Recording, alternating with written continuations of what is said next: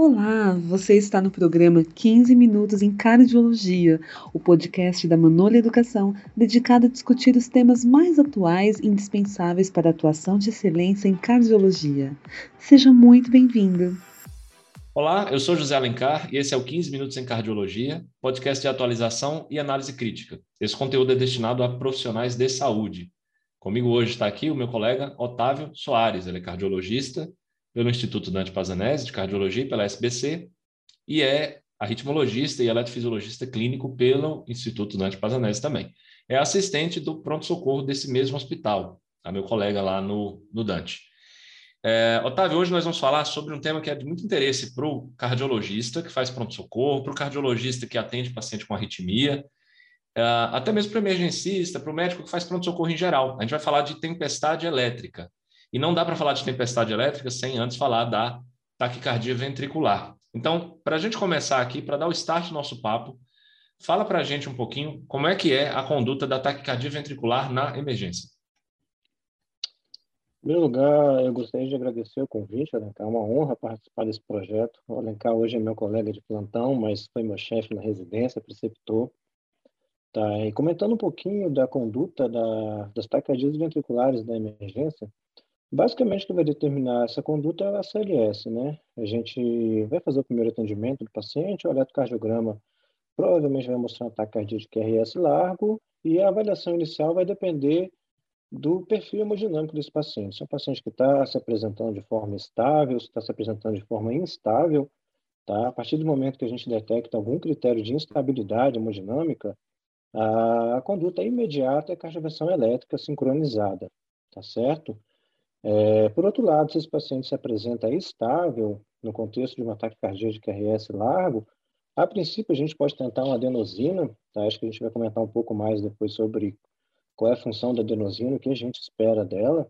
Tá? Não havendo reversão, dá tempo da gente iniciar a droga, como por exemplo a meldarona, que é um antiarrítmico de classe 3, em classificação de Vaughan Williams, né? é um bloqueador dos canais de potássio, e que tem uma chance de reversão também grande desse tipo de arritmia. Eu gostei de uma coisa que você falou, Otávio. Você desde o começo está explicando para quem está nos ouvindo que a gente está falando de taquicardias de QRS largo, né? Essa, essa, esse modo de ver a arritmia como uma arritmia que tem o QRS largo, em vez de defini-la como taquicardia ventricular, isso eu acredito que é um dos passos mais importantes da avaliação do médico mais experiente, né? Porque é impressionante como quem tem um pouco menos experiência nisso fica querendo fazer critério, né, para diferenciar TV de taque supra quando, pela tua explicação, e aí eu queria que você elaborasse um pouco mais isso, parece que isso não é tão necessário assim, né? Se a gente definir que é um ataque cardíaco de QRS largo, a conduta está tomada, é isso mesmo? Exatamente. Essa diferenciação entre taquicardia de QRS largo e o diagnóstico diferencial entre taquicardia supraventricular aberrante, com bloqueio de ramo prévio, ou das taquicardias ventriculares propriamente ditas, não é isso que vai determinar qual é a nossa conduta imediata no pronto-socorro. A aplicação dos critérios, ela não é o que define a nossa conduta. Né, tá? Vai ser a partir do momento que a gente detecta um ataque de QRS largo, se o paciente está estável ou não está instável, o próprio SLS nem determina que a gente faça é, diagnósticos eletrocardiográficos muito precisos. Se ele baseia ali se é um ataque de QRS largo, se tem regularidade RR, se não tem, e a partir dali as condutas frente a essa avaliação inicial mais direta. Perfeito. É, a gente volta a falar daqui a pouquinho sobre os critérios de novo, porque você tem uma história boa para contar para a gente sobre critérios. Aí, quando a gente vai falando de conduta a longo prazo, a gente, eu, eu puxo de novo esse assunto, tá? É, enquanto isso, você, falou sobre o teste de adenosina, né? Que a gente vai explorar um pouquinho mais como é que é isso. É, como é que vocês fazem lá na prática? Como é que nós fazemos lá na prática, lá no Dante? E qual é a razão pela qual existe esse teste? O que, que o médico pode esperar dele? Quais são as respostas que podem haver? Fala um pouquinho para a gente disso. É muito bom. A adenosina é uma medicação muito interessante, utilizada no, no, departamento de emergência, principalmente se a gente sabe o que a gente vai esperar dela, né? Resumidamente, a adenosina ela vai atuar ali se ligando nos receptores de adenosina das células, é, estimula a proteína inibitória e diminui a produção de AMP cíclico. E com isso diminui a produção e liberação de cálcio intracelular. Tá? E dessa forma, ela tem a, a, capacidade de interromper alguns tipos de arritmia. Então, quando a gente faz a, a adenosina, a gente espera basicamente duas ou três coisas dela. É, a função basicamente dela, eletrofisiológica, é realizar um bloqueio do nó ventricular. Tá? Então, aquelas arritmias que são dependentes do nó ventricular, que tem o nó como parte do circuito, elas serão interrompidas. Tá? É, por exemplo, a taquicardia por entrada ventricular, a taquicardia por entrada nodal. Tá? Um a mais seria é, que aquelas taquicardias supraventriculares também, por exemplo, as taquicardias atrás dependentes de atividade deflagrada, também podem ser interrompidas com essa medicação. E, além disso, algumas formas de taquicardia ventricular, principalmente aquelas por atividade deflagrada, também podem ser interrompidas é, com o uso da adenosina. Isso é um dos motivos pelo quais ela entra né, é, nos critérios da CLS para taquicardia de QRS largo, uma vez que a gente pode interromper essa arritmia. Caso ela não interrompa, ou naquelas casos de arritmias que não são dependentes do nó, por exemplo, um flutter atrial, como ela promove um bloqueio apiventricular temporário ali, tira aquele excesso de QRS, é, abre mais um elétrico, que a gente, que a gente fala, né? A gente consegue definir ali qual é a ativação atrial, se está tendo, se não está tendo, e desmascarar a arritmia. Então, essas duas coisas podem acontecer. Ou interrompe ou desmascara uma arritmia supraventricular para a gente. Muito bem. E é, para o cardiologista geral, eu acredito que essa, é, é, o teste com adenosina é para saber se quebrou, se abriu, mas o resultado final disso, a resposta, né? Se quebrou, o que, que pode ser? Você falou várias hipóteses. Se abriu e depois voltou, o que, que pode ser? Várias hipóteses. Isso foge um pouquinho da, da conduta da emergência em si, né? Eu acho que assim, é um teste que tem que fazer, tá no CLS, é bacana para o paciente. Abre um leque de diagnóstico diferencial para o arritmologista, que Sim. vai avaliá-lo a longo prazo, você não acha? Ali para conduta a curto prazo, o, o cara que está na emergência vai dizer o quê? Quebrou, pronto. Ou não quebrou. E aí, se não quebrou, seja qual for a resposta, próxima conduta seria miodarona, não é isso? Exatamente. Ele quer saber se interrompe ou não a arritmia, não interrompendo, segue em frente no algoritmo. É isso aí. Eu costumo falar lá para os alunos na CLS, né, que eu tenho tanto medo dessa arritmia, ataque de QRS largo, que é melhor depois do teste com adenosina já ir para uma droga assim que é pau para toda obra. Eu falo assim, dá logo uma mildarona e pronto, e resolve o caso ali do paciente, porque eu não quero perder tempo tratando isso. Então, revisando para quem está nos vendo, a conduta na emergência não é da taquicardia ventricular que nós estamos falando, a gente está falando da taquicardia de QRS largo, seja qual for, a conduta é, sendo estável, né? É, teste com adenosina e em seguida amiodarona, 5 miligramas por quilo, é, em 10 a 20 minutos, não é para fazer bolos, né? Bolos é só na parada, no paciente vivo é em 10 a 20 minutos. Vamos mudar agora para falar da conduta a longo prazo. Agora o paciente já sobreviveu disso aí. A longo prazo, Otávio, como é que é a tomada de decisão desse paciente? Que exames são mais importantes agora para a gente fazer e estabelecer uma, um bom manejo terapêutico para ele? É, a princípio, a gente vai, na avaliação mais global, a história clínica do paciente, se é um paciente que tem história de infarto prévio, se é um paciente chagásico, isso tudo vai, vai orientar para um lado ou para o outro a nossa conduta, tá? É, durante a internação, o ecocardiograma vai mostrar para a gente é, se o paciente, por exemplo, tem miocardiopatia, se não tem. É, a ressonância magnética pode mostrar para a gente também se o paciente tem áreas de fibrose, se tem disfunção ventricular. Tá? No final das contas, é, talvez o estudo eletrofisiológico, tá? a indução ou não de arritmias ventriculares, vai ser o que vai definir para a gente qual vai ser a nossa conduta. A longo prazo, vai ser basicamente a associação desse, desses exames. É que o, o, grande foco desta avaliação agora é definir se o cara tem, o paciente tem uma, uma arritmia de coração doente ou de coração sadio, né, idiopática, que a gente chama. Ou Exatamente. mesmo um ataque supra, né, com aberrância. E não é o eletrocardiograma que vai definir isso, né? Para o eletrofisiologista, o eletrocardiograma da crise tem pouquíssima importância também, né?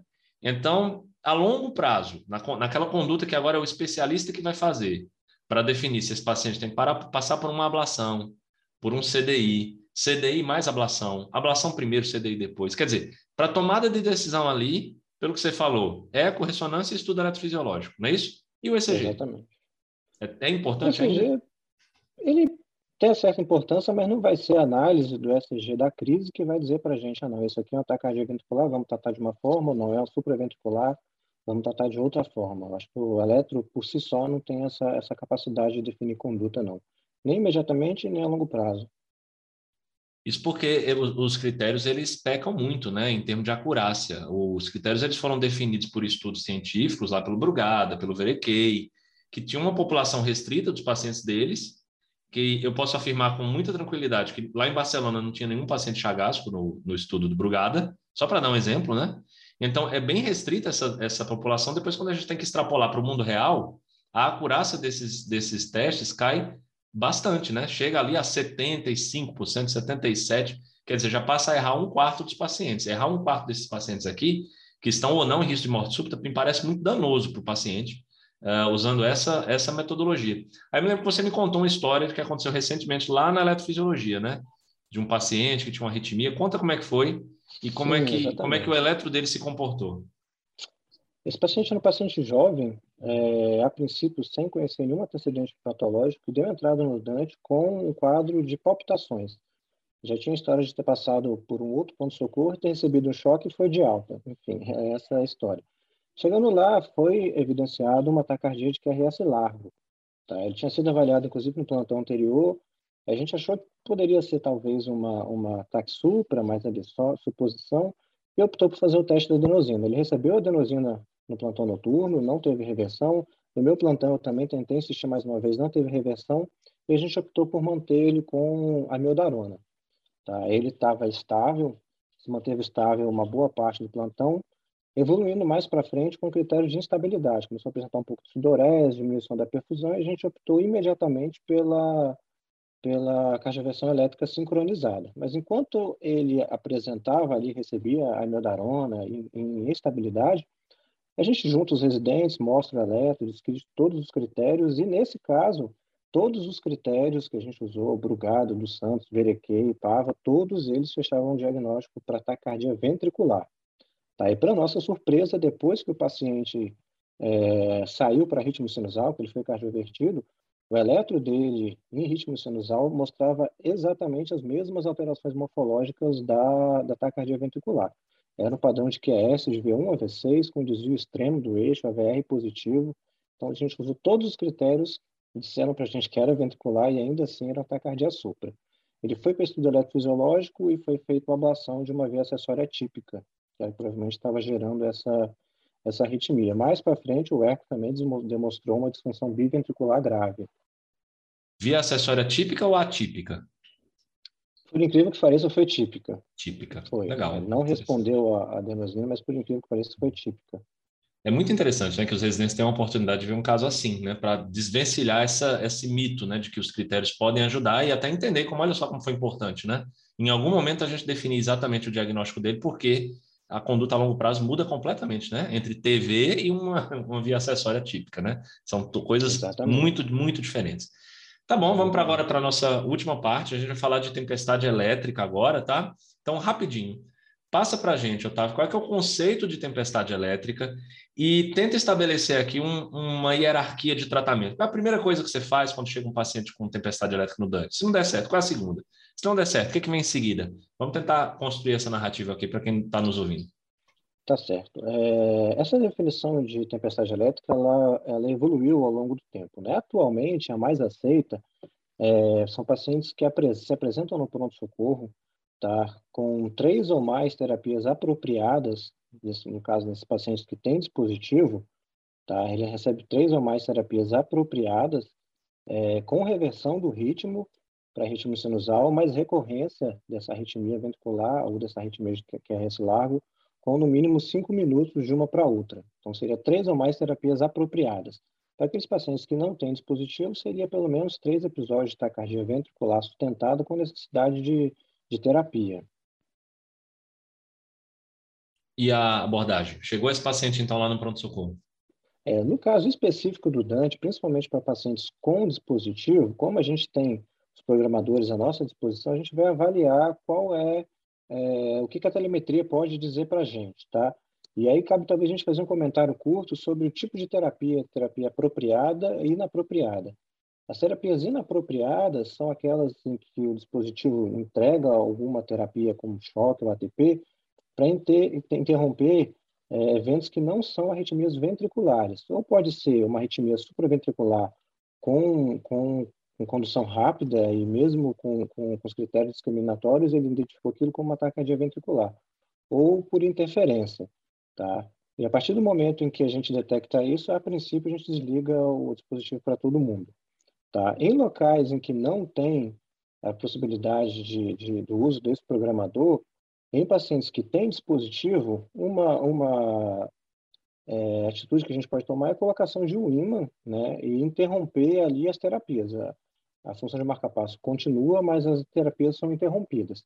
E a partir desse momento em que a gente interrompe é, as terapias, o que vai demandar a conduta vai ser basicamente o, a, o ACLS. Tá? Nos pacientes que não têm dispositivos também, a nossa avaliação vai ser basicamente o ACLS. Então, o paciente está apresentando instabilidade hemodinâmica, tem um ataque cardíaco de RS largo, primeira coisa que a gente vai fazer é o teste de adenosina. Não reverteu, a gente pode iniciar a miodarona, como já foi comentado previamente. Tá? O, você falou uma coisa importante que eu quero até enfatizar para quem está nos ouvindo. É, o, o, Otávio e eu concordamos aqui que para um paciente como esse é interessante desligar o aparelho, tá certo? E o choque, então, se for necessário, se ele entrar em uma arritmia instável, o choque vai ter que ser dado manualmente pela equipe. Qual a vantagem de fazer isso, a meu ver? A, a minha vantagem preferida, entre várias né, que existem, a minha vantagem preferida é que assim a gente consegue ter um olhar mais clínico sobre a arritmia do paciente, entendeu? E entender que assim, olha, uma arritmia com 160 de frequência monomórfica para esse paciente, deixa esse paciente ainda estável. Quando faz 170 de frequência, aí já não fica mais. Isso faz toda a diferença na futura programação, reprogramação do CDI dele, entendeu? Então, eu, a gente fica olhando, vê quais são as arritmias que acontecem e estamos ali o tempo todo é, perto, né? A desvantagem é um paciente que demanda muito a equipe de, de UTI que ele está, de pronto-socorro, né? Se você está percebendo que sua equipe está com muito trabalho, muita gente para cuidar, esse é um paciente que lhe demandar muito, é melhor deixar ligado, porque ele vai ter a terapia se for necessário. E aí a manutenção no tratamento antiarrítmico com amildarona, né? Mas só quero enfatizar também que se é assim, se você estiver vendo Torsades-de hum, é, é essa arritmia ventricular que está começando e depois degenerando, uh, a opção não é a amildarona, porque o Torsades-de é muito relacionado ao QT longo, né? Então seria ali um sulfato de magnésio, não é isso? que mais? Além disso, Otávio, uh, já comecei a mildarona, o paciente já desliguei o CDI, mas o paciente continua tendo, tendo choque ou tendo arritmias ventriculares. É, depois do início de drogas, o paciente não teve uma resposta adequada, uma possibilidade seria a sedação desse paciente. Tá? É, uma das, uma dos, dos fatores moduladores desses pacientes é um tônus adrenérgico aumentado. Tá? Isso pode estar acontecendo, por exemplo, como sendo um gatilho por uma insuficiência cardíaca descompensada, por uma crise tóxica, ou até mesmo é, por alterações hidroeletrolíticas. Então, a partir do momento que a gente promove uma sedação ou intubação desse paciente, a gente elimina ou diminui bastante essa questão do tônus adrenérgico aumentado. Tá? A princípio, a gente pode fazer isso, é recomendado com opioides em, em associação com benzodiazepínico, tá? evitar talvez o propofol por, por característica de genotropismo negativo e um perfil hemodinâmico talvez não tão favorável nessa situação no paciente que já está ali tendendo uma certa instabilidade ou com risco de instabilidade. A gente tenta talvez uma sedação mais profunda, deixando o paciente com uma escala de ritmo em torno de menos 2. Tá? Isso pode conseguir interromper a tempestade elétrica e evitar recorrências também. E antiarrítmico? Se eu, se eu precisar ainda acrescentar mais coisa para o controle de ritmo dele, para a arritmia em si, não só antiarrítmico, mas porque que outras estratégias a gente pode lançar a mão? É, é, junto com a amiodarona, uma estratégia muito interessante também, uma medicação muito utilizada, são os beta-bloqueadores, justamente por conta desse sintomas adrenérgico aumentado. Tá? Classicamente, a indicação do metoprolol, tá? teve um estudo recente, um estudo grego publicado em 2018, que comparou a associação de amiodarona com metoprolol versus amiodarona com propranolol. O propranolol é um beta-bloqueador não cardioseletivo e talvez por sua característica de ser lipofílico, penetrar mais no sistema nervoso central, ele teve uma capacidade maior de evitar recorrências de, de arritmias ventriculares e de diminuir o tempo de internação em UTI desses pacientes. Então, a princípio, a droga ideal, a associação ideal né, né para a grande maioria dos pacientes com antiarrítmico seria a miodarona mais o propranolol. Perfeito, muito bem. E percebam, é, ouvintes, quem está nos acompanhando aqui, que nós em nenhum momento falamos de cateterismo, né? De, ah, vamos mandar para o CAT urgente, né? Ah, muito embora isso pode acontecer, tá? A isquemia aguda, que eu costumo falar para os nossos residentes lá, que é uma canalopatia aguda, uma síndrome do ponto J, né? Ela pode sim levar a arritmias ventriculares malignas polimórficas, tá? Monomórfica mais raramente, mas polimórfica especificamente. E se essa isquemia ela é continuada, uh, talvez uma reperfusão, né? Ou, se não for possível a reperfusão, um suporte hemodinâmico com balão intraórtico, por exemplo, pode ajudar, caso se suspeite, né? E a ablação de urgência, né? É a única ablação de urgência da eletrofisiologia, né? Seria um paciente que está fazendo tempestade elétrica, em que já tudo já foi tentado, é, pesquisamos eletrólitos, né, Otávio? Está é, tá, tá sedado, está com beta-bloqueador e amidarona, pela, pelo estudo que o Otávio nos citou aqui agora, e mesmo assim o paciente ainda continua. Talvez uma conduta salvadora ainda seja também essa ablação de urgência como uma tentativa, não é isso? Quer falar mais alguma coisa, Otávio? Basicamente, talvez comentar sobre aquelas arritmias associadas a bradicardias, né? Boa. Que é uma coisa rara de se acontecer, mas pode aparecer também. E se a gente, nesses casos especificamente, utilizar algum antiarrítmico que prolongue o, o, intervalo QT, como por exemplo a miodarona, pode não ter a resposta que a gente quer. E é uma situação relativamente curiosa e interessante, que tem uma explicação eletrofisiológica bem interessante. São aquelas arritmias que dependem de bradicardia. Pode parecer a princípio um paradoxo, uma bradicardia levando uma, uma taquicardia, e nesse caso o tratamento seria tentar inibir essas bradicardias, já que são essas taquicardias geradas são dependentes da bradicardia. Seria ali por um prolongamento do intervalo QT associado a pós-potenciais precoces, né, é, com atividade deflagrada, que é dependente da bradicardia. Então, a gente trataria essas taquicardias com marca-passo em alta frequência. A gente passa o marca-passo, estimula em torno de 90 a 100, diminui essa, essa bradicardia, então é, diminui a, o alargamento do QT e suprime essas arritmias. São as arritmias que o Alencar comentou mais, mais cedo, a torsade pulmão, que tem relação com o QT longo. Perfeito, Otávio. Então é isso. É, nós fizemos aqui nesse podcast, ficou muito didático esse episódio, né? A gente conseguiu revisar, dar desde o começo a conduta curta, na aguda da taquicardia ventricular, taquicardia de QRS largo, conduta a longo prazo e também tempestade elétrica. Eu quero te agradecer, Otávio, por, por ter participado. Muito obrigado, viu? Eu que agradeço, é uma honra participar. Sempre que precisar, a gente está à disposição. Tá? E até nossos encontros nos plantões aí. Valeu, pessoal. Muito obrigado e até a próxima. Valeu, abraço, tchau, tchau. Você acabou de escutar 15 Minutos em Cardiologia, um podcast da Manola Educação. Obrigada por sua audiência. Visite nosso site e descubra os conteúdos, cursos e livros mais relevantes para a sua área. www.manole.com.br